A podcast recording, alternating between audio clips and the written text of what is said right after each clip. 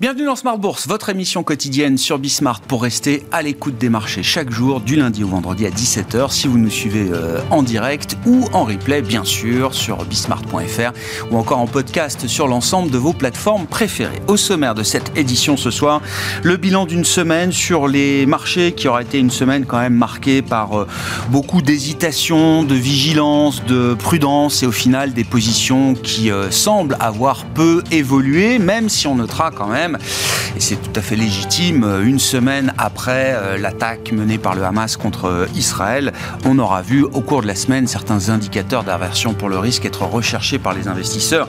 L'exemple le plus frappant est peut-être l'once d'or, qui a connu une belle progression sur la semaine avec une fin de semaine sur la séance du jour assez parabolique. On a dû gagner 4-5% sur, euh, sur l'once d'or.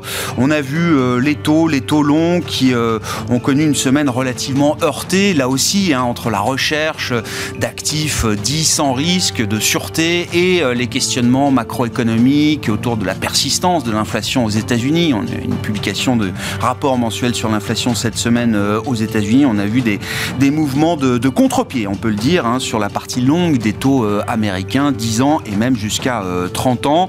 On notera quand même que le niveau des taux longs aux États-Unis et en Europe reste inférieur au sommet qu'on avait pu atteindre bah, il y a environ une semaine maintenant. Du côté des actions, c'est toujours l'idée de la résilience qui, euh, qui semble l'emporter, même si on voit une fin de semaine et une fin de séance un peu compliquée pour les actions européennes qui reculent de plus de 1% actuellement. Mais là aussi, on notera que les grands indices actions n'ont pas marqué de nouveaux points bas au cours de cette semaine. Enfin, le pétrole, lui aussi, a évolué au gré du euh, risque géopolitique et de la remontée du risque géopolitique dans une région clé pour euh, la production pétrolière. Bien sûr, les cours du baril ont fortement progressé, notamment ces dernières heures. Mais là aussi, on voit le baril de Brent ou le baril de brut léger américain qui n'ont pas retrouvé les sommets qu'ils avaient pu atteindre fin septembre. Voilà pour l'ambiance en, cette fin de semaine. Vous aurez les précisions de la séance euh, en cours avec euh, Comme du Bois dans un instant. Séance marquée par la publication des euh, premiers grands résultats aux États-Unis et des premières grandes banques américaines, JP Morgan, Citigroup, Wells Fargo, en attendant la montée en puissance de la séquence de publication de résultats la semaine prochaine.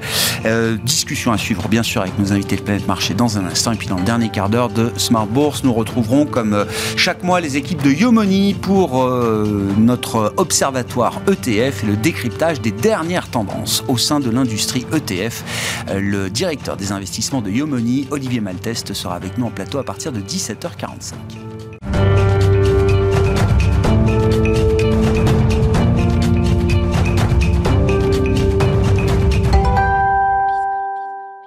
Avant d'entamer notre discussion de marché, les infos clés du jour sur les marchés, justement, ces tendances, mon ami, et c'est avec Comme du Bois. La bourse de Paris termine une semaine qui aurait été très hésitante et sans grande dynamique. Les cours pétroliers remontent nettement de plus de 3% à la suite d'un regain de tension au Moyen-Orient. L'armée israélienne a appelé la population de Gaza Nord, soit 1,1 million de personnes, à évacuer la zone avant une possible invasion terrestre. Le baril de Brent remonte à 89 dollars et celui du brut américain WTI à plus de 86 dollars. En réaction, l'action Total Energy progresse aujourd'hui jusqu'à 1,3% au cours de la séance et permet au CAC 40 de limiter son repli. Cette fin de semaine marque également le début de la saison des publications de résultats pour les entreprises américaines. Aujourd'hui, ce sont les banques JP Morgan, Citigroup et Wells Fargo qui se sont prêtés à l'exercice. Le marché a réagi positivement à des résultats meilleurs que prévus. Côté fusion-acquisition, l'autorité britannique de la concurrence a autorisé aujourd'hui l'acquisition par Microsoft de l'éditeur de jeux vidéo Activision Blizzard pour 69 milliards de dollars. En contrepartie, Activision a accepté de céder à Ubisoft Entertainment les droits de diffusion en streaming de ses jeux vidéo.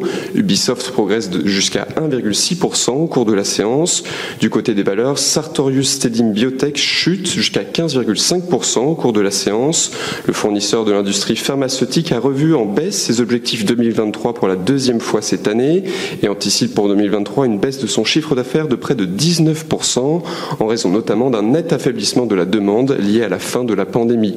Enfin, Enfin, un mot des statistiques du jour. Au niveau de la zone euro, la production industrielle a rebondi plus que prévu en août de 0,6%, soit sa plus forte progression mensuelle depuis avril, après une baisse de 1,3% le mois précédent.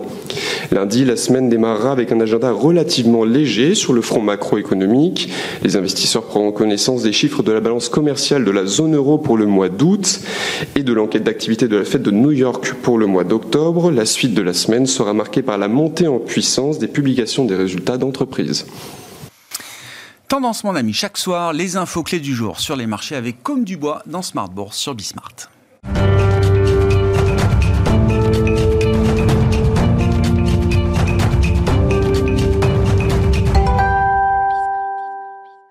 Trois invités avec nous chaque soir pour décrypter les mouvements de la planète marché. Yves Maillot est avec nous en plateau, le président de YAM Capital. Bonsoir Yves. Bonsoir Grégoire. Merci d'être là. Merci à Pierre-Alexis Dumont d'être à nos côtés également. Bonsoir Pierre-Alexis. Bonsoir Grégoire. Vous êtes directeur de la gestion action et convertible de Groupama Asset Management. Et enfin, Alexandre Aizé nous accompagne également ce soir. Bonsoir Alexandre. Bonsoir. Ravi de vous retrouver. Vous êtes stratégiste chez Richelieu Finance. Alexandre, peut-être un mot de, de, cette semaine partant des, des mouvements obligataires hein, qui sont quand même les mouvements peu fondamentaux qui guident beaucoup de choses aujourd'hui sur les marchés euh, globaux. La semaine a été assez heurtée avec euh, pas mal de, forces euh, opposées en présence entre la recherche d'actifs sûrs, sans risque, face à la montée du risque géopolitique et ces questionnements macro et sur une persistance de l'inflation, une désinflation peut-être moins rapide que prévu aux États-Unis. On a vu des mouvements assez heurtés sur la partie longue.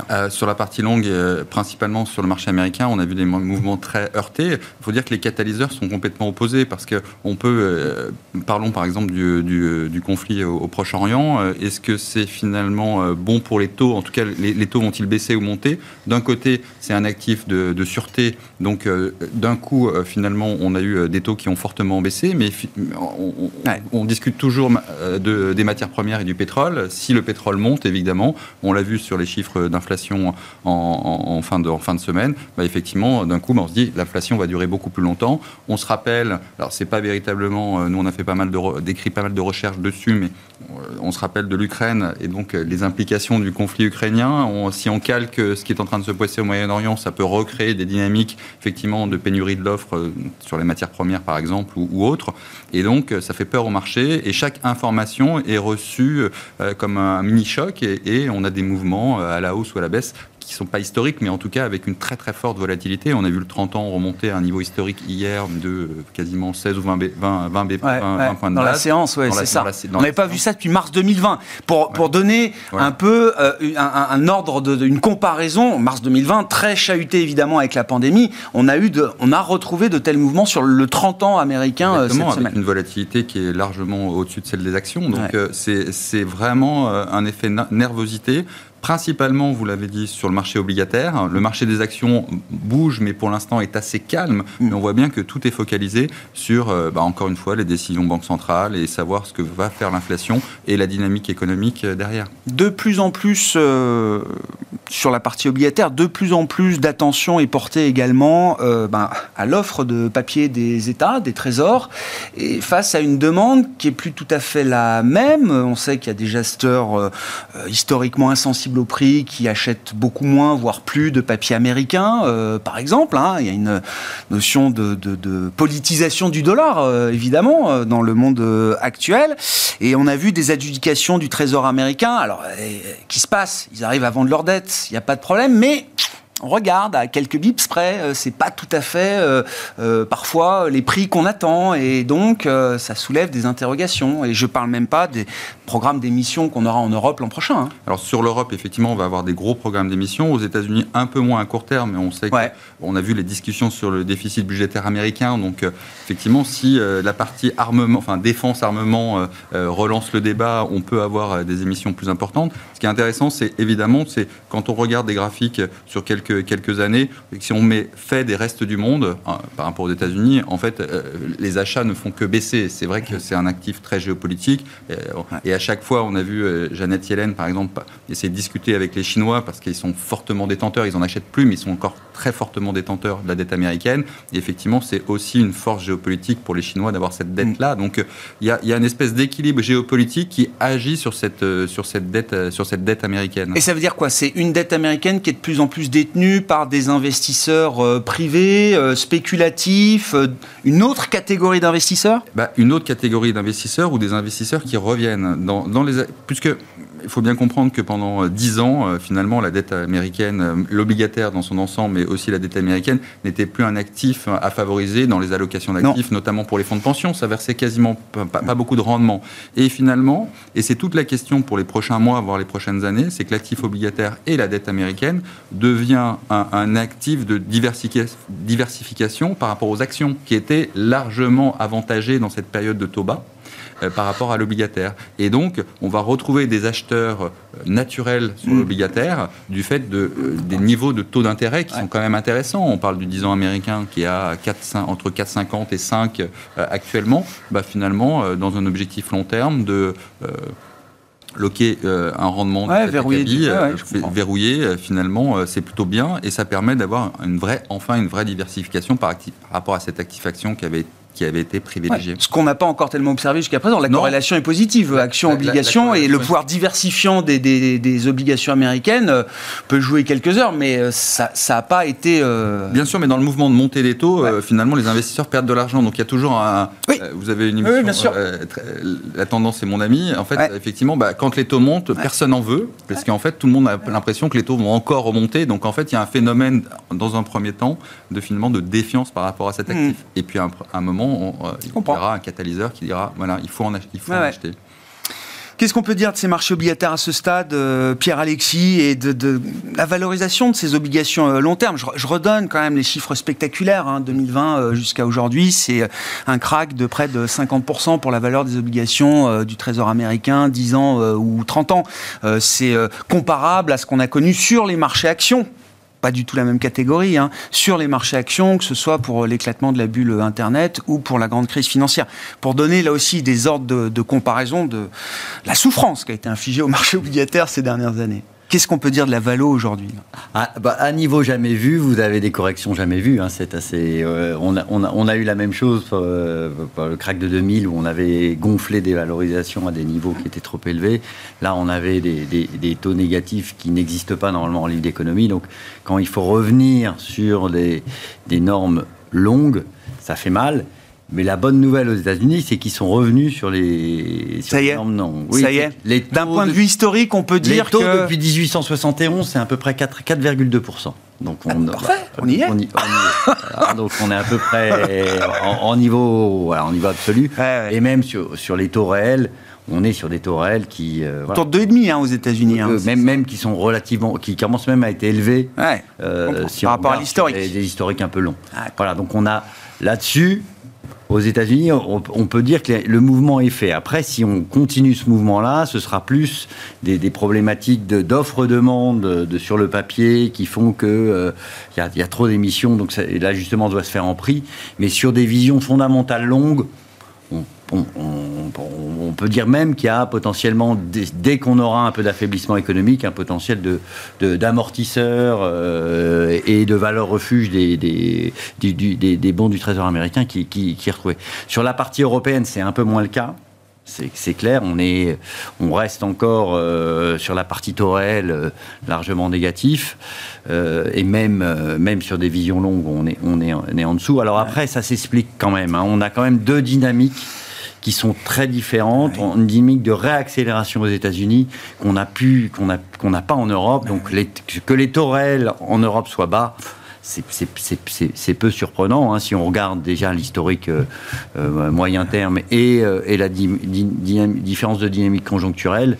Voilà. Après, il y a aussi des histoires d'anticipation d'inflation. On a encore des niveaux spot d'inflation en Europe qui sont très, très élevés par rapport aux États-Unis, mais on anticipe, voilà, le, marché est, en dans une situation. Donc nous, on voit pas, euh, on, voit pas énormément. Euh, si on revient euh, de, de, de, différentiel, on aura en, effet la nécessité, si on a un redémarrage économique, d'avoir des taux qui continuent à monter en Europe, mais ça se fera dans, un, dans, dans le contexte qu'on a connu aux États-Unis, c'est-à-dire accélération de l'économie, hausse des taux longs. Je comprends. Voilà, c'est pas.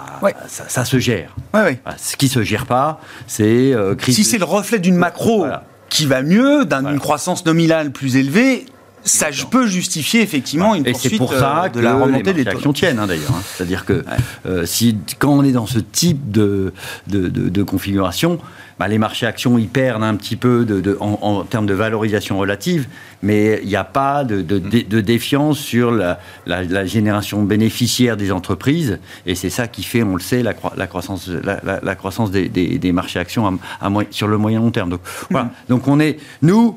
Voilà, on considère que le mouvement de repricing, il, est, il, il commence à être Fondamentalement, il est Ouais, fait. il commence à être correctement fait.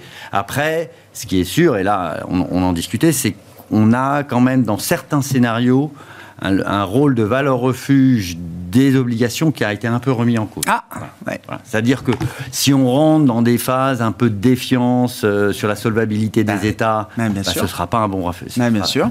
Pour, pas, pas forcément pour toutes, mais Non. pour certaines dettes, ce ne sera pas, un- ce sera pas une, une- un, un bon, un- une bonne valeur refuge. Ou si on rentre dans, dans, un, dans un contexte d'inflation qu'on n'arrive pas à contrôler, non, Ouais, ouais. non plus. Donc voilà, ça, ça a perdu un peu son, Ouais, ouais. son- son statut qui était un statut extra, iconique. L'actif clé de protection. Il y a d'autres manières sur de les- se... les Il 15 faudra ou 20 trouver d'autres manières de se Sur protéger. les 15 ou 20 euh, dernières années, avec les actions baissées, il fallait avoir des taux. oui, oui. Voilà, là, Là, c'est l'or cette semaine. hein. On n'a pas parlé de l'or depuis des mois, évidemment, avec des taux réels positifs. Mm. euh, Désormais, l'or a beaucoup moins. Mais là, sur la semaine, c'est l'or qui euh, et le Ouais, pétrole, bien sûr, qui sont Le deux de actifs. euh, euh, Ça a toujours des défauts, c'est que ça aime pas les taux. Euh, ça aime pas Non, les non, taux non, non, non. Voilà. Donc, euh, Non. mais, mais en D'ailleurs, on l'a bien vu voilà. tout au long de l'année. Hein. Oui, c'est sûr. Mais en ce, qui, ce qui est sûr, c'est qu'il y a une recherche par les investisseurs d'actifs refuges, il y a un peu le dollar, voilà, il y a, il y un certain nombre de choses Mm. qui, qui, qui, qui sont mises en cause. Et c'est voilà, c'est- et c'est- et c'est pour ça qu'on a un marché qui est un peu hésitant, qui est assez volatile. Voilà, c'est c'est clair qu'on n'est plus du tout dans un contexte établi qu'on Ouais. a connu euh, qu'on a connu avant. Régime de marché avant- différent. voilà, avant, av- avant, la avant le retour de l'inflation. Yves, vos commentaires, alors partant des marchés obligataires, il y, avait aussi, euh, on en a parlé déjà, mais ce phénomène de repentification de la courbe des taux, qu'est-ce que ça nous dit Quel message ça envoie Qu'est-ce que Est-ce que ça annonce quelque chose de, de particulier Euh, et, puis, euh, et puis un peu le bilan de, de- de cette semaine également, hein, qui était qui était compliqué pour les investisseurs, effectivement, avec, euh, on l'oublie pas, hein, ça reste le sujet numéro un euh, dans l'immédiat, la remontée du risque géopolitique dans une région clé.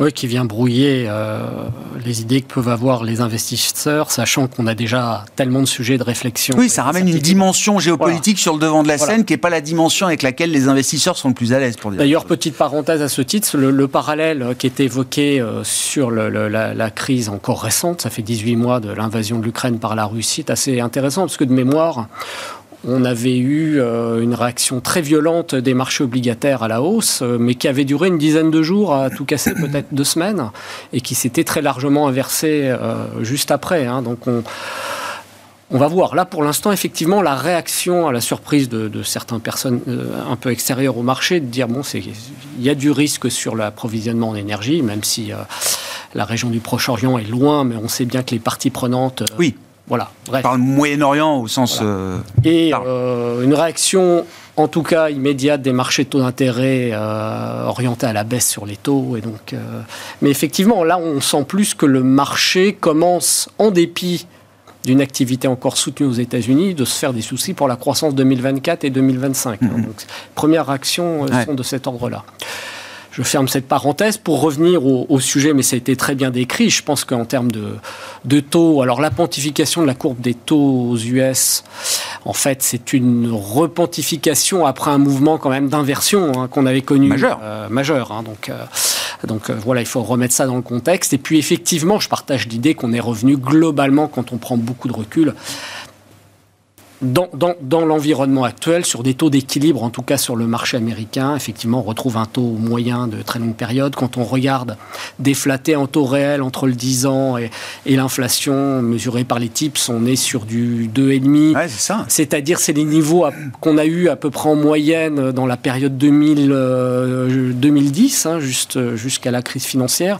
Donc voilà, ce sont des choses qui euh, euh, nous ramènent à la normale, sachant qu'à plus court terme, on a un aspect technique presque de, de marché vraiment survendu sur le marché obligataire américain avec des positions short qui ont été importantes. Alors certes, une attitude de la Banque centrale qui n'est plus acheteuse depuis pas mal de mois maintenant et donc une demande, une pression acheteuse qui, qui explique aussi en partie ces mouvements. Mais disons qu'à très court terme, on a du mal à voir comment le marché pourrait encore déraper euh, très brutalement euh, à la baisse, c'est-à-dire voir les taux continuer de s'envoler bien au-delà des niveaux qu'on a connus. D'accord. Voilà, ça, ça, je comprends.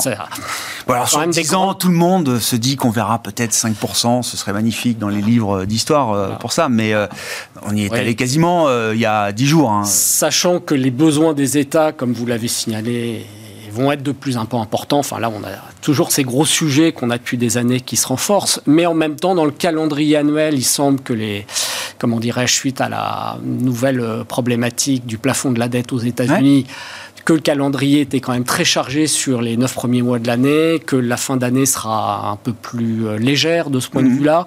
Et donc on a un ensemble de facteurs qui tentent à prouver qu'à court terme en tout cas, voilà, les choses pourraient, toutes choses étant mhm. égales par ailleurs au niveau politique, géopolitique, un peu se stabiliser. Et donc explique euh, aussi pourquoi de ce point de vue-là, les marchés actions ne sont pas dire, hypersensibles euh, à ces mouvements très brutaux qu'on a, surtout sur les taux, effectivement. Oui, parlons de la résilience des marchés actions. Euh, effectivement, bah, gardez la parole. Comment vous regardez les choses? J'ai l'impression qu'il y a ceux qui pensent que ça n'a pas assez baissé et qui sont convaincus que ça va devoir baisser beaucoup plus. Et puis il y a ceux bah, qui sont peut-être euh, rentrés aussi un peu tard, euh, j'en sais rien, et qui estiment que ah bah ça tient quand même finalement pas si mal. Quoi. Il y a vraiment deux positions. Et pour l'instant, j'ai l'impression que personne ne passe d'un camp à l'autre d'une certaine manière Pour l'instant, on est sur des, marches à court terme très fragiles, mais sur une tendance à moyen terme qui, pour l'instant, à mon sens, à ma lecture, n'a pas été euh, altérée sur sa tendance haussière. Voilà, la saisonnalité est de nouveau, on rentre dans la, phase mm. favorable. Mais moi, ce qui me marque avant tout, ma réflexion, c'est euh, l'écart et qui se creuse encore entre États-Unis et Europe. Si on analyse l'évolution des primes de risque, alors un moyen de répondre à la question comment se fait-il que ces marchés étaient aussi résilients, bah, il faut bien voir que la prime de risque sur les actions européennes a été, a été euh, j'allais dire, presque gigantesque. Mhm. Elle l'a été pendant très longtemps. Mhm. Donc là, on a un phénomène d'amortissement, d'encaissement, sachant que sur la croissance des bénéfices, qui a été tout à fait euh, euh résistant. là, c'est vraiment le sujet sur lequel en Europe on peut se poser un certain nombre de questions. D'ailleurs, pour le trimestre là, pour, les pour le trimestre, pour l'année, l'ensemble de l'année 2023, hmm. il y a résistance, mais il n'y a rien de plus. Et même 2024, bon, on est sur des, progressions sensiblement, euh, enfin, modestes, on va dire. Côté américain, on peut se faire des soucis quand on regarde l'évolution de la prime de risque. Il n'y en en a plus. Il n'y en a plus. Donc tout repose sur le moteur croissance. c'est ça. Et le moteur croissance, il repose sur un certain nombre de valeurs de secteurs qui ont des fondamentaux et des évolutions à court terme excellentes, mais dont on sait qu'il ne faut pas que ça cale. Voilà. Et donc, quand on analyse le marché action, il faut bien distinguer les deux parties de l'océan, mmh. parce qu'on est vraiment sur des problématiques très différentes. D'un côté, un moteur de, croissance qui permet au marché de résister, et de l'autre, bah de l'autre, c'est sa prime de risque. Voilà. Pour l'instant, moi, je, m'arrêterai à cette analyse-là. Très court terme, on voit que le marché, euh, fragile, mais, mais malgré tout, n'a pas enfoncé de support. Voilà. Ça peut être démenti pour des raisons exogènes, mais pour l'instant, on garde cette tendance qui, euh, jusqu'à présent, est, favorable. Hmm. Bon, deux cas d'investissement différents là entre les actions américaines et les actions euh, européennes. Je vois que l'écart de valorisation euh, en termes de PE a, touché à nouveau ben, des, des, des, des, plus bas historiques hein, pour la valorisation relative du stock 600 par rapport au S&P 500.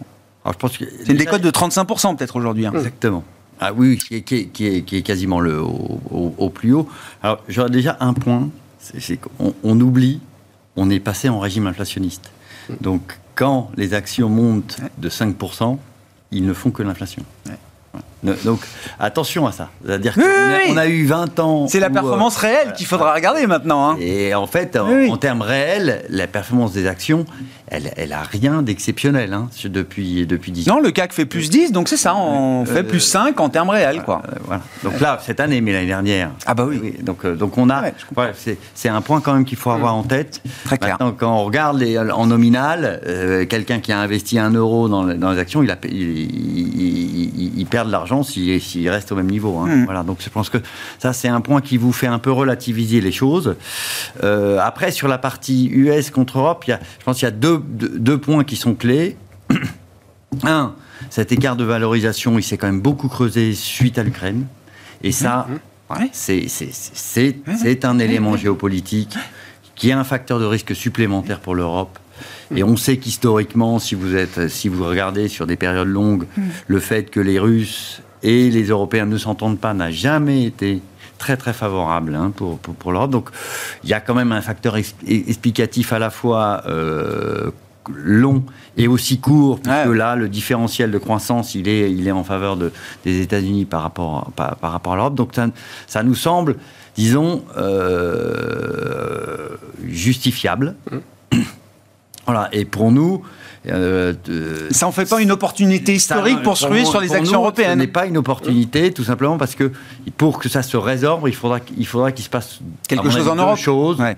Soit, un- et il faut l'espérer, un- une résolution ou un, un accord sur, sur- sur- sur ce conflit. Et là, ce serait assez clairement positif hein, pour, pour, pour les, pour les marchés européens en termes d'attractivité. hein, parce qu'il faut le savoir que ça, ça se, ça se joue beaucoup sur les investisseurs internationaux. Les investisseurs internationaux ont quasiment rayé l'Europe de la carte depuis 18 mois. hein. C'est-à-dire qu'il y a- On, entend beaucoup finalement les- le marché c'est habitué, c'est le new normal. Oui, enfin c'est le new normal, mais ça nous met quand même un cran en dessous quoi. C'est-à-dire que le jour où il y a une résolution ou une pacification, pacification de- du conflit dans cette zone, vous dites c'est quand même un couvercle qui s'enlève sur les actions européennes. Euh, Oui, et puis vous avez des rachats euh, sur les, les fonds d'action européens, euh, mois après Oui, mois, depuis 18 mois, tous Mm. les mois. Il y a, y a- il y a- et- et au, au contraire des marchés émergents où vous avez des rentrées. hein. donc Ouais. euh, voilà, donc faut, faut... c'est pas pour ça d'ailleurs que les marchés émergents ont bien Non. performé. Mais, Non, non. Mais, mais la performance est plutôt du côté de l'Europe par Nous, rapport aux émergents, marché, on le voit bien sur la liquidité. Ah ouais. C'est-à-dire qu'il y a eu une, une dégradation de la liquidité Ouais. Sur les actions européennes que, est.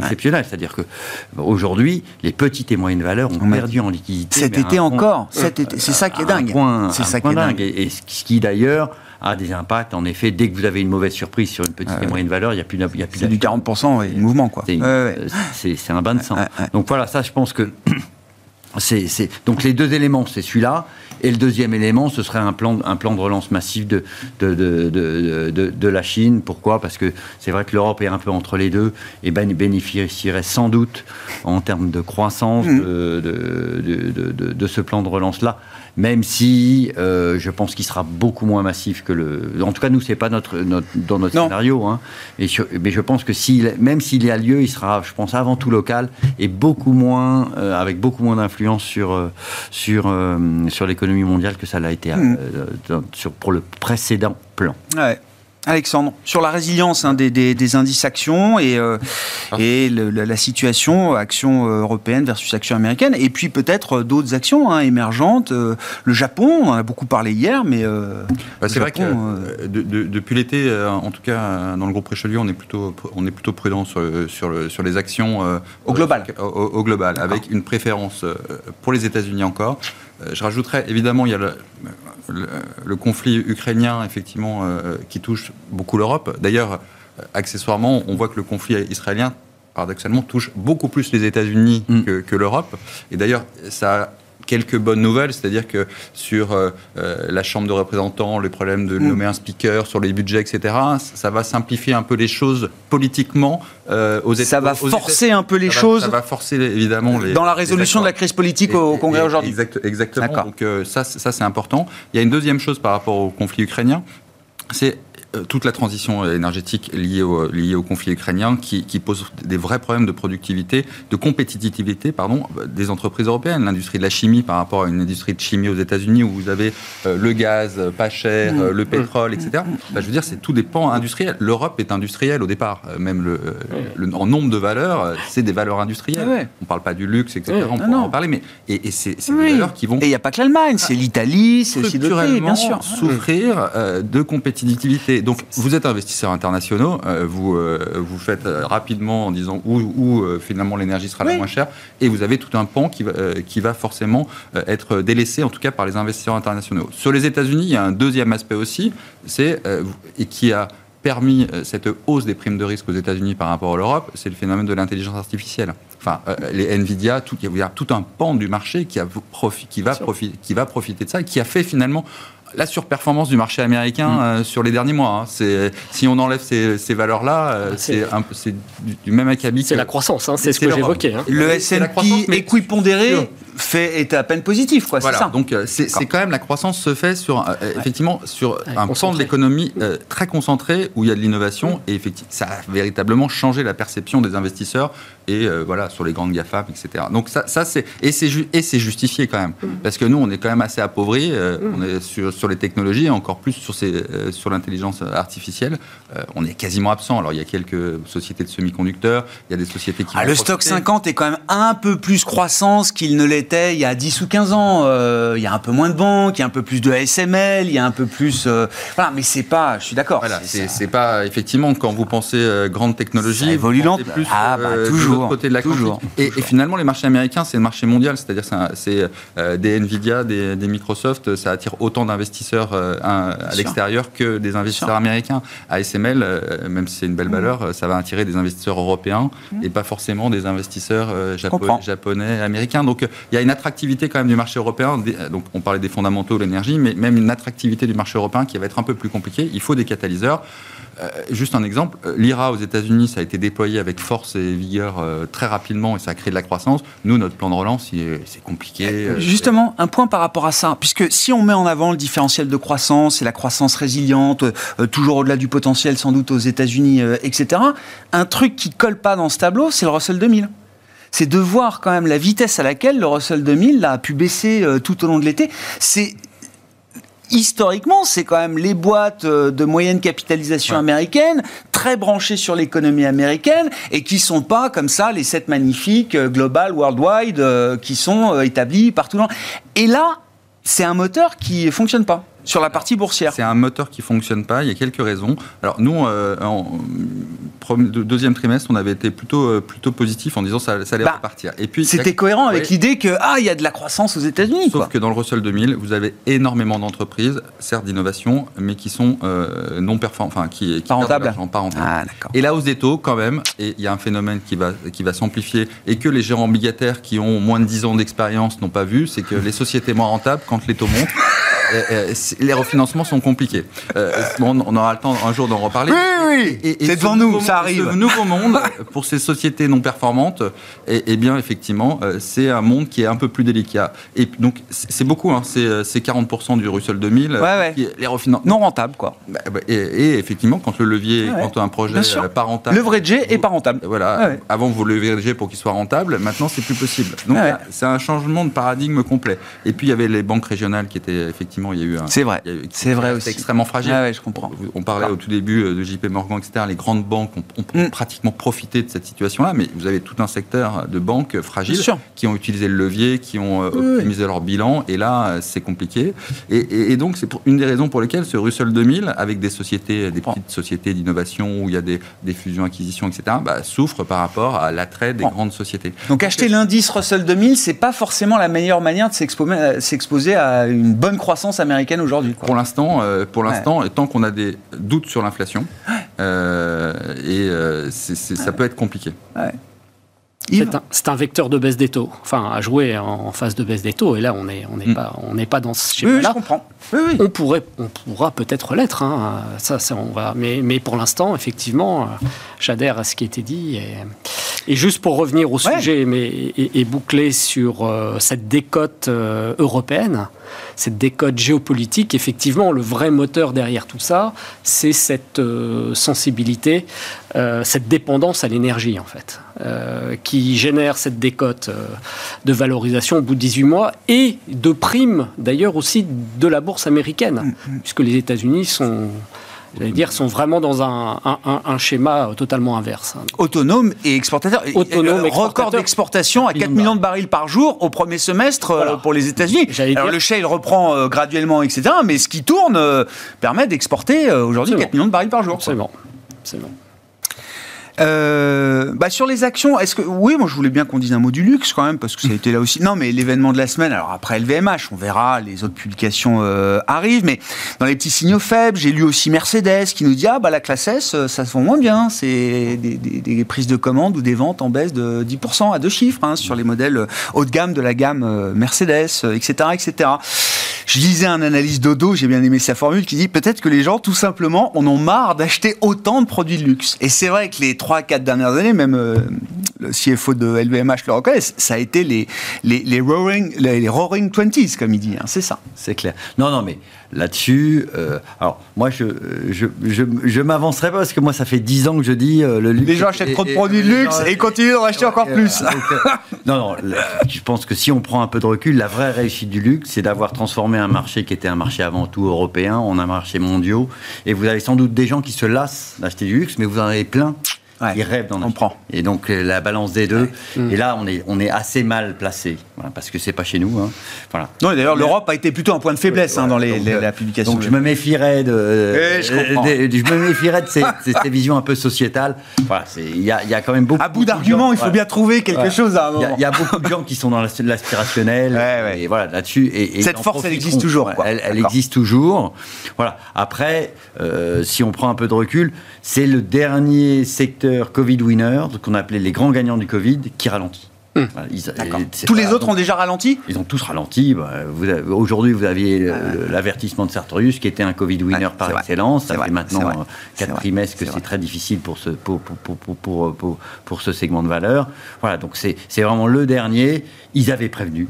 Ils avaient dit, voilà, on va, on va passer du, de, double digit à single digit. Maintenant, la, la clé est en effet, est-ce qu'on ne va pas avoir un- une période de digestion plus complexe et si on va vers du low single digit, voire du légèrement Ah. négatif, ça changera là, oui. mais Ah oui, voilà, bien sûr. comme- L'ajustement, le de-rating est peut-être pas et- encore terminé.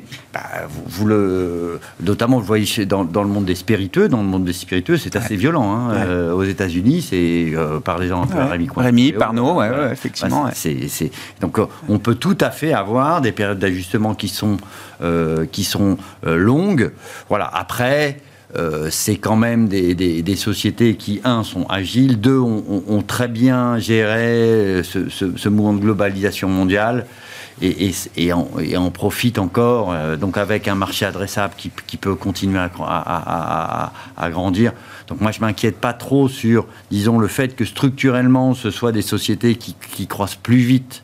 Voilà. Maintenant, c'est comme tout. Vous avez eu une période de surcroissance extraordinaire. On peut, on peut peut-être revenir sur des, des croissances beaucoup plus Ouais. normalisées. Voilà. Mais, c'est, voilà, mais, mais on n'a pas, disons, de. Donc on, ça jouera sur les, les ratios. Voilà, des ratios que vous payez. Bon, on est déjà revenu. Bah, ça s'est un peu dégonflé, Ah bah, j'imagine. ça, c'est bien dégonflé. Bon, après, si mais- les perspectives sont moins bonnes, Voilà. ça, mais c'est c'est tout à fait Peut-être pas normal. si peu cher que ça, mais, euh, voilà, ouais. c'est pas c'est tout à fait normal. Voilà. Euh, maintenant, c'est comme tout dans toutes ces périodes de transition, avec le marché que l'on a, qui est un marché quand même qui en Europe qui sanctionne très fortement, c'est-à-dire qu'on ce qu'on disait, hein, c'est que vous avez des valeurs qui sont montées au pinacle. Ils sont montés au pinacle. Et nous, nous, en Europe, on en a une, hein, c'est Novo Nordisk, hein, tout le- tous les jours. encore aujourd'hui. Voilà, encore aujourd'hui. Euh, voilà. Et après, quand, quand vous, dès qu'on a des signaux d'affaissement, un peu de croissance, bah là, là, il n'y a, y a, il y a plus beaucoup d'acheteurs, donc Ouais. les, les de-rating peuvent être violents et rapides. Ouais, je Voilà. comprends. Alors ça crée des opportunités mo- moyen terme. Voilà, maintenant c'est. c'est- Mais la psychologie de marché, une fois qu'elle a tourné, ça peut mettre, Ah elle bah peut ça- mettre du temps à, à- Ce qui est à sûr, re- rebasculer dans Ce qui est sûr, c'est que le re-rating rapide du luxe, de- dans les deux prochains mois, il, hors plan de relance chinois, ça Il semble compromis. Ouais, je comprends. On peut vivre sans le. Non, les indices européens, c'est aussi une des leçons de la semaine. Hein. Bon, c'est pas une grande semaine, évidemment, sur le plan des performances boursières, mais on a eu quand même la baisse de LVMH. Bon, le CAC a un peu sous-performé, mais au final, euh, ça n'a pas entraîné non plus. euh, Non, mais ça quoi. génère de la contre-performance Ah oui. versus le marché américain. Parce que c'est un Ah, poids ça. quand même important. Mais je crois que tout a été très bien dit. hein. L'essentiel, c'est dernier secteur qui réagit à la, po- à la période post-Covid. Si on prend le cas de LVMH comme benchmark, euh, ben, en fait, on a une correction sur les, les plus hauts d'il y a quelques mois de, de quoi De 25%. Ouais, c'est ça, ouais. ouais, ouais, ouais, ouais. Le sujet maintenant, on passe d'un double digit à une croissance, on revient à une normale, hein, qui va être, je sais pas, 8, 9% de croissance. Là, on a une là.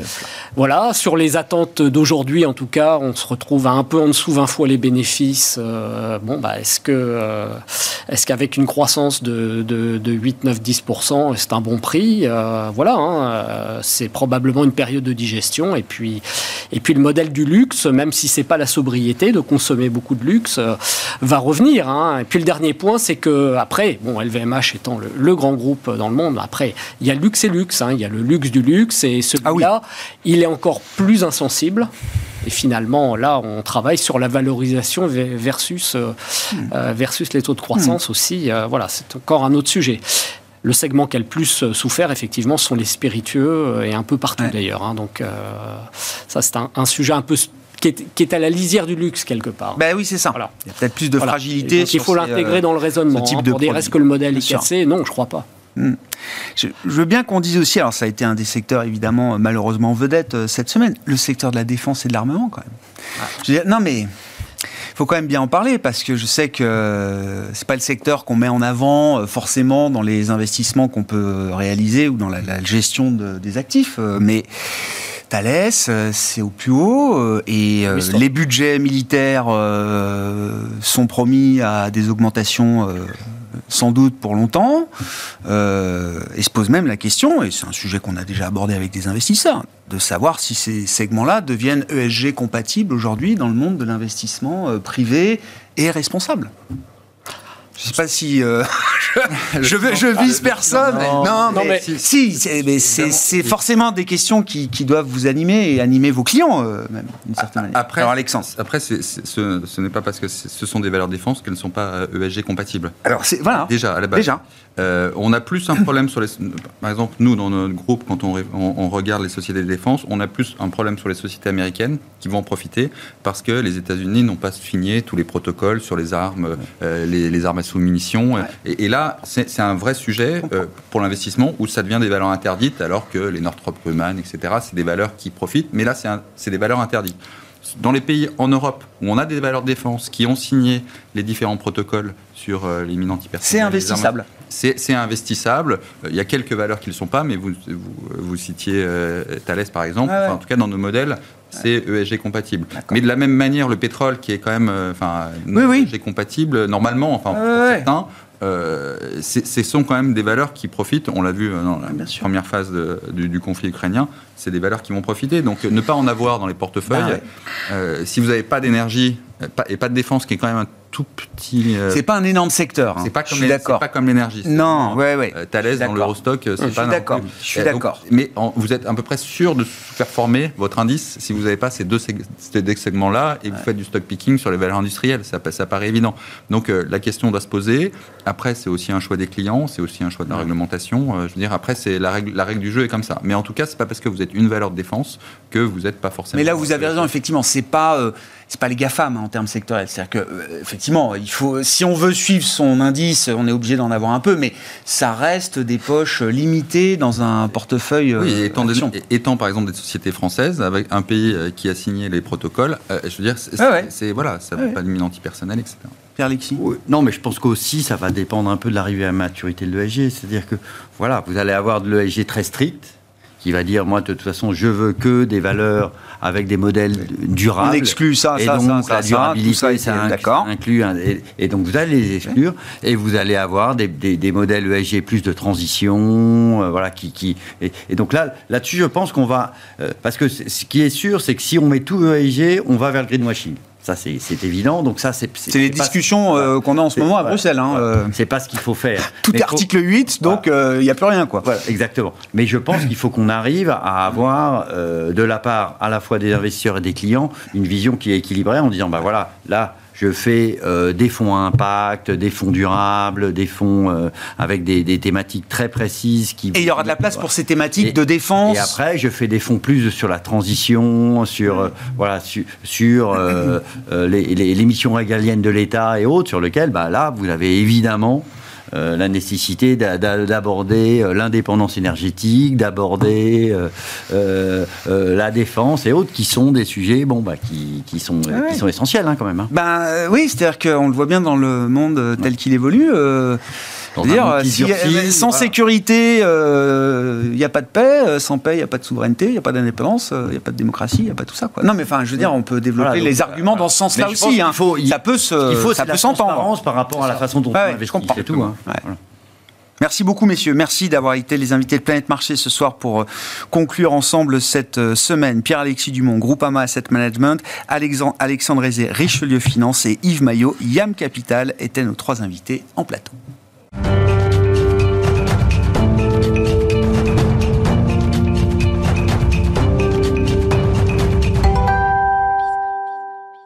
Le dernier quart d'heure de Smart Bourse, c'est le quart d'heure thématique. Et une fois par mois, nous avons rendez-vous avec les équipes de Yomoni pour euh, décrypter les dernières tendances au sein de l'industrie ETF. Et c'est le directeur des investissements de Yomoni, Olivier Maltès, qui est à mes côtés. Bonsoir Olivier. Bonsoir Grégoire. Merci beaucoup d'être avec nous et de nous faire partager donc chaque mois euh, les, les enseignements de cet observatoire ETF hein, qui existe depuis euh, maintenant longtemps chez Yomoni. L'occasion de dire un mot quand même de Yomoni avant de partager avec nous ces, ces éléments mensuels sur l'industrie ETF.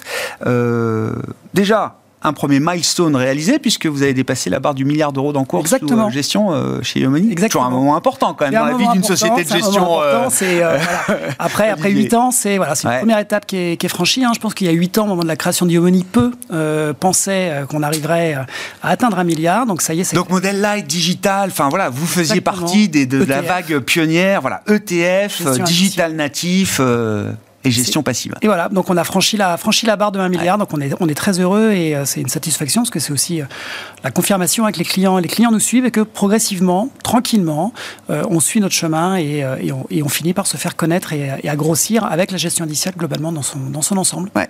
Avec là aussi une gamme qui est en train de s'élargir, de s'étoffer, qui, bah, qui prend compte des nouvelles enveloppes qui existent sur le marché. En fait, les combien? 2, 3 ans du PE 4 ans peut-être 3 ans, 3 ans, Je vois pacte, oui, bon, bref, je perds mes années. Euh, mais en tout cas, on a célébré il n'y a pas très longtemps l'anniversaire du PER.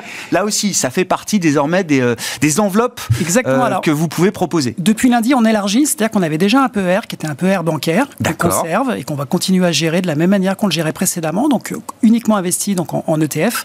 Et on a également, donc du coup, depuis lundi, créé un PER assurantiel euh, qui existe en deux versions. Euh, donc c'est vraiment compléter la gamme. Hein. Là aujourd'hui, on a une gamme vraiment complète et la plus complète sur le marché, notamment sur les différents, les différents supports, un hein, PER bancaire, PER assurantiel. Et ce PER assurantiel, on le décline sur deux versions. La version classique sur le niveau UC qui va utiliser uniquement nos fonds labellisés, donc à base d'ETF. Donc ça, c'est vraiment le, nos clients nous connaissent bien. L'ADN Yomoni, quoi. Exactement. Et on fait une version multi-asset euh, qui vient en plus compléter, donc avec l'ASC immobilière qu'on a lancé cette année, donc pour rajouter de l'immobilier et on rajoute également du private equity sur des investissements longs, donc qu'on va chercher, qu'on va chercher, bah, du coup ailleurs. Donc là, en l'occurrence, euh, dans les équipes d'Apax. Euh, et donc on élargit. Bien sûr. Donc c'est pas du tout ce qu'on a des questions aussi hein, de clients qui nous interrogent en disant mais vous remettez en cause des ETF. Bah oui, pas du tout. C'est toujours le moteur et c'est toujours essentiel sur tout ce qui est listé, mais sur du long terme rajouter de l'immobilier, surtout sur une nouvelle société civile, donc du coup qui est en phase d'avancement, voilà, qui donc, ne, subit pas, ne subit pas de rachat, contrairement, contrairement, à beaucoup de concurrents. Plus du private equity sur du long terme dans la retraite, ça fait tout à fait du sens et ça complète bien vraiment l'univers l'univers ETF. Bon, très intéressant ce développement euh, industriel. Que dire euh, des euh, mouvements de flux qu'on a pu observer sur, sur le, le, mois écoulé, sur le mois de septembre, avec les données que vous collectez, que vous partagez donc une fois par mois avec nous, Olivier? Alors c'est un petit mois de collecte, alors c'est un peu plus de 7 milliards, 7 milliards 4 pour être précis. donc c'est un petit mois. Alors si on regarde le verre à moitié plein, c'est un petit mois de collecte ce, ce mois-ci. Si on regarde le verre à moitié vide, par contre, si on compare, et je crois que c'est sur votre plateau que j'ai entendu ça, hein, notamment la gestion active sur septembre a tendance à décollecter et côté Donné Cantalis, hein, c'est Jean-François Beck qui vient euh, là aussi une fois par mois. Et lui, effectivement, c'est sur la gestion, les fonds actifs. Alors, il, a il peut différencier ETF et gestion active, mais, sur, là, la sur, la gestion active, ça, sur la gestion indicielle et sur les ETF en particulier, ça continue de ah collecter. Donc, avec 7 milliards, un mois un peu plus, un peu plus calme, mais un mois de collecte euh, sur les actions et sur les obligations, avec plus de collecte sur les actions que sur les obligations. Donc, ça, c'est l'événement qui était un peu surprenant sur, euh, sur cette année, hein, c'était que ça collectait beaucoup sur les marchés obligataires. Là, on revient sur quelque chose d'un peu plus classique. Et une décollecte, par contre, sur les matières premières euh, d'un milliard six, donc une décollecte relativement importante sur les matières premières. Hmm. Qu'est-ce qu'on peut dire, euh, justement, classe d'actifs par classe d'actifs, de la, de la collecte en action hmm. Qu'est-ce qui a attiré de l'argent dans l'univers action Qu'est-ce qui en a tiré un peu moins, voire qui a subi de la décollecte, Olivier? Alors, sur les actions, c'est c'est classique hein, pour cette année. Je pense que c'est quand on ne sait pas trop quoi faire, c'est ce qu'on fait, c'est des grosses capitalisation à la fois monde et à la fois américaine. Euh, ça, ça a collecté également le secteur de l'énergie a collecté, même si sur l'ensemble de l'année, hein, ça reste négatif, ça reste des flux négatifs, mais sur le mois de septembre, on a vu de la, on a vu de la collecte sur le secteur, les actions liées au secteur de l'énergie. Euh, ce qui décollecte globalement, c'est le secteur financier, les actions asiatiques, euh, à l'exception du Japon, hors Japon, la Chine aussi, au niveau des ETF, continue à hmm. décollecter, et les rendements, les, les valeurs de rendement américaines aussi ont décollecté sur le mois de septembre. Bon, sur la partie euh, obligataire, Intéressant de noter, hein, c'est la discussion du moment. Est-ce que c'est le moment de revenir sur l'obligataire ou pas? Bon, quand on suit les flux, c'était pas un gros mois de collecte pour l'obligataire. C'est ce que vous disiez. Hein. obligataire, tout à fait. Par contre, si on regarde un peu plus en détail, c'est un mois un peu risk-off là aussi, parce qu'on revient. Il y a un retour sur les obligations souveraines, que ce soit américaines, européennes ou euh, anglaises. Donc c'est vraiment un, retour sur le sur le souverain. Euh, et puis alors sur le corpo, c'est plutôt euro court terme. Donc là vraiment, on va chercher chercher des maturités courtes euh, et ainsi un petit peu d'ayel d'euro. Mais ça c'est c'est très très faible. Et ce qui va par contre décollecter, c'est ce qui va être émergent. Les obligations émergentes en devises locales ont fortement décollecté et le high yield au niveau mondial. Donc il y a vraiment ça, ça sent vraiment le risk-off sur le mois de septembre et c'est en ligne avec ce qu'on a pu observer sur le comportement du mois de septembre. Et puis décollecte sur les, les, les euh, produits indiciels matières premières. Hein, Exactement, sur tous les secteurs, mais essentiellement sur les métaux, les métaux précieux, euh, pardon, euh, qui là sont fortes décollectes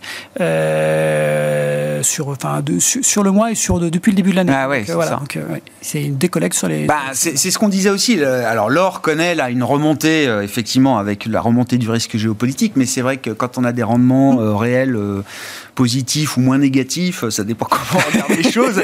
C'est sûr que pour l'or, c'est une concurrence euh, très sérieuse. Exactement. Donc une décollecte sur les, sur les matières premières. Bon, euh, que dire de la, de la, des produits ESG euh, e on constatait avec vous qu'il y avait eu peut-être un petit euh, ralentissement de la collecte ESG euh, au cours des derniers mois, euh, Olivier. Et ce mois-ci aussi, on a une. alors là aussi, c'est très différent entre le marché action et le marché obligataire. sur le marché action, on est vraiment sur un petit mois. on est à 12% en proportion de collecte sur l'ESG par rapport au, au, volume, au volume totaux de collecte. ça nous rappelle le mois de mars, qui était vraiment un tout petit mois. Il faut avoir en tête hein, qu'on a environ 22% des encours globalement mm. qui sont sur l'ESG, donc 12% c'est vraiment petit. par contre, sur le obligataire, où là c'est beaucoup plus volatile en général. On est à 40%, donc ce qui est plutôt un mois euh, de collecte ah oui, effectivement, euh, TEG obligataire. Sachant que l'univers est beaucoup moins développé. Hein. C'est ça, c'est oui, oui, c'est plus compliqué. Alors c'est plus simple sur, le, sur tout ce qui va être obligation d'entreprise, évidemment, pour faire des filtres. Mm. Sur le, souverain, même si on voit de plus en plus de stratégies euh, qui, prennent, qui prennent en compte, c'est plus compliqué. mais, mais là, c'est un bon mois de collecte côté ESG obligataire mm. sur ce, sur ce mois-ci. Bon, que dire du palmarès des, euh, des émetteurs euh, On avait été surpris au mois d'août de ne pas retrouver BlackRock sur le, la première marche du podium. Eh bien, on avait justifié en disant que c'était certainement lié à une faible collecte obligataire, parce que c'est vrai que l'offre de, BlackRock au niveau obligataire est très, très, complète, voilà, et très tôt. Enfin, ils sont surtout, hein, mais ils sont vraiment très complets par rapport aux autres sur les, sur les obligataires. Euh, et donc, ils sont encore troisième ce mois-ci ah. pour le deuxième mois consécutif. Alors, on verra si c'est rare comme série. C'est rare comme série. Rare comme série. Hein. comme série. et donc, on a toujours DWS euh, et Amundi euh, devant. DWS hein, qui fait une très très bonne année en termes de collecte globalement cette année. Alors, si on regarde hein, sur le niveau, évidemment, sur depuis toute l'année, depuis le début de l'année, BlackRock reste évidemment évidemment, en tête, euh, suivi par, euh, par euh, DWS et Amundi. Et on a Vanguard, toujours Invesco, qui suivent. Donc ça, c'est vraiment, vraiment le palmarès des cinq, les cinq premiers de l'année. Mm. Et donc voilà, deuxième mois ah, consécutif BlackRock est, BlackRock est troisième. Hâte de voir ce qu'il en fera pour le mois d'octobre avec vous, Olivier. le mois de septembre, c'est un mois de rentrée, comme on dit, et donc beaucoup de lancements de produits. 18 ça a été un mois très cher. 18 lancements. Donc 18 lancements. Et ce qui moi, ce qui m'a, ce qui m'a surpris, hein, c'est que sur les 18 lancements, il y en a 10 effectués par DWS. Ah bah. Euh, donc, euh, donc ils ont fait euh, plus de la moitié des lancements de sur le mois de septembre. sur la première place avec une dynamique aussi forte. Et, comme, comme souvent, hein, même si on voit que la collecte sur le EG par moment patine hein, cette année 2023, on voit toujours qu'il y a beaucoup de beaucoup de lancements. vraiment ah oui, oui c'est ça. Vraiment centrés sur le EG. Donc ça, ça reste. La majorité des nouveaux produits lancés sont ESG ou Accord de Paris ou en tout cas dans cette, euh, cet univers-là. Exactement. Donc on voit que euh, tous les tous les constructeurs, distributeurs d'ETF vraiment se préparent à continuer à, avoir des flux euh, et l'intérêt des investisseurs sur l'ESG, même si là, certainement, post aussi performance 2022, euh, il y, a, un retrait. Euh, toute l'industrie hein, continue, continue à s'organiser, à se mettre en place. Donc, donc voilà, donc de, DWS qui, lance 18 produits, 3 obligataires, sur vraiment très très court, ça aussi c'est intéressant, mm. très très court, donc du moins d'un an, enfin de 0 à 1 an, donc vraiment très court en termes obligataires. Ouais, et puis quasi monétaire, quoi, c'est ça. Enfin, Exactement, c'est pour concurrencer les offres monétaires qui fonctionne bien aujourd'hui. Et pour le reste, c'est que de l'action et c'est à chaque fois lié avec des thématiques ESG, euh, que ce soit sur la biodiversité, que ce soit sur la transition euh, énergétique au niveau des marchés émergents. Euh, mais à chaque fois, voilà, c'est vraiment, vraiment de l'ESG. BNP aussi, deux, fonds obligataires liés aussi à l'ESG. BNP est très, est engagé hein, sur, ces, sur cette démarche ESG. Bon, et puis euh, dans, là aussi, c'est des sujets industriels, euh, mais qui intéressent euh, tout le monde, à commencer par les, clients et ceux qui utilisent des, des ETF. On voit beaucoup d'ETF qui sont existants, et qui deviennent ESG, euh, e qu'on transforme en ETF ESG. Euh, e Alors euh, BNP, Amundi, pardon, l'a fait, mais d'autres, d'autres également. On en voit beaucoup, et c'est vrai que Amundi, aussi avec la fusion avec Lixor, hein, eh au ben, lieu de fusionner les ETF, et eh ben, bien sûr. ont eu un plan en se disant, bah, au lieu de fusionner, ce qui pourrait être fait classiquement, on va garder les deux E et puis on va transformer progressivement les Amundi ETF, les ETF Amundi, je vais mettre de l'ordre, les ETF Amundi en ESG. et donc c'est ce qu'ils font progressivement avec, alors ce qui coince un petit peu hein, en termes de communication, c'est une élévation des coûts euh, qui n'est pas forcément du coup euh, comprise ou euh, bien perçue par les clients. Parce que l'ESG souvent s'accompagne, pas nécessairement, mais souvent s'accompagne aussi d'une hausse des frais de gestion. qui sont justifiés comment plus de données? Alors dans la conception, honnêtement, dans la conception, on peut le comprendre. Hein, on a besoin de plus de données aussi, plus de réflexion sur. Et c'est de la donnée qui coûte cher. Et c'est de la donnée qui coûte cher. voilà. Donc après, ça se met en place. Nous, on surveille. Hein, nos clients aussi nous interrogent et donc on fait très attention en termes de coûts, hein, parce qu'on s'engage sur des, des coûts, des coûts maximums. Bah oui, c'est la promesse de la gestion passive historique. Donc on reste hein, sur, des, sur des frais de gestion passive, mais des frais qui augmentent. Et, euh, et, forcément, quand on transforme, des clients aussi qui disent Mais moi, j'ai rien demandé. Euh, ah oui, oui. Ah, vous m'auriez proposé un autre. Exactement. Donc euh, voilà, donc il faut, ah faut gérer. Surveiller. Bon, ça, c'est la transition des ETF historiques vers les, les, les ETF ESG. Il nous reste. Mouvement inflationniste aussi. Mouvement inflationniste. Ah bah non, mais de toute façon, oui, j'ai pas osé rebondir, mais on, on est dans un régime inflationniste aujourd'hui. Hein, donc euh, les frais euh, augmentent un peu partout. Euh, un mot de la, gestion chez Yomoni et de la manière dont vous dirigez ou pilotez aujourd'hui les, investissements pour le, compte de vos clients. Olivier, bon, dans une phase qui est pas pas évidente. Hein. On a essayé de décrire la, semaine avec les intervenants qui étaient juste avant vous. C'est compliqué. Hein. Les mouvements sont heurtés. On a très peu de visibilité quand même. Donc les logiques d'investissement sont pas évidentes. Donc nous, on était euh, revenu au bench en termes d'exposition au risque, risque obligataire. Donc on, est resté comme ça malgré, euh, malgré les tensions qu'on a vues, hein, en se disant que les taux montaient quand même beaucoup trop vite et qu'en fait c'était plutôt une bonne nouvelle que l'économie américaine soit résiliente et le discours des banques centrales, rien n'avait changé. Et c'était vraiment la perception des investisseurs qui d'un coup se disaient mais euh, ils vont continuer à monter les taux et donc les mauvaises nouvelles redevenaient des bonnes nouvelles et ainsi de mm. suite. Donc nous on est resté en se disant les taux quand même montent beaucoup trop vite, le taux réel monte est beaucoup trop important. Et donc, on pense que ça va se calmer et que ça va s'arrêter. Euh, donc, on est resté avec ce positionnement-là. On a un biais euh, plutôt accommodant pour les actions américaines. On préfère les actions américaines et aussi sur le secteur de la santé. Donc, pour l'instant, on a gardé ces, ces deux paris tactiques-là qui se comportent plutôt bien. Euh, le secteur de la santé est aussi plus défensif. Ça nous a aussi un petit peu aidé dans le mouvement de repli. Euh, et on attend et on espère que la saison des résultats qui commence voilà, vraiment, vraiment aujourd'hui aux États-Unis avec les, avec les banques va venir aussi déplacer un peu la réflexion macro aussi sur le micro euh, euh, et, va nous permettre aussi de regagner un petit peu d'or, un petit peu d'air euh, et, repartir aussi pour regagner un petit peu, un petit peu d'allant. Et pour l'instant, donc voilà, on surveille attentivement, on verra, mais pas de raison de s'inquiéter outre mesure. Et d'ailleurs, le marché est, bien revenu, est bien revenu sur neutre. Hein, c'est ce que j'entends beaucoup maintenant, c'est neutre.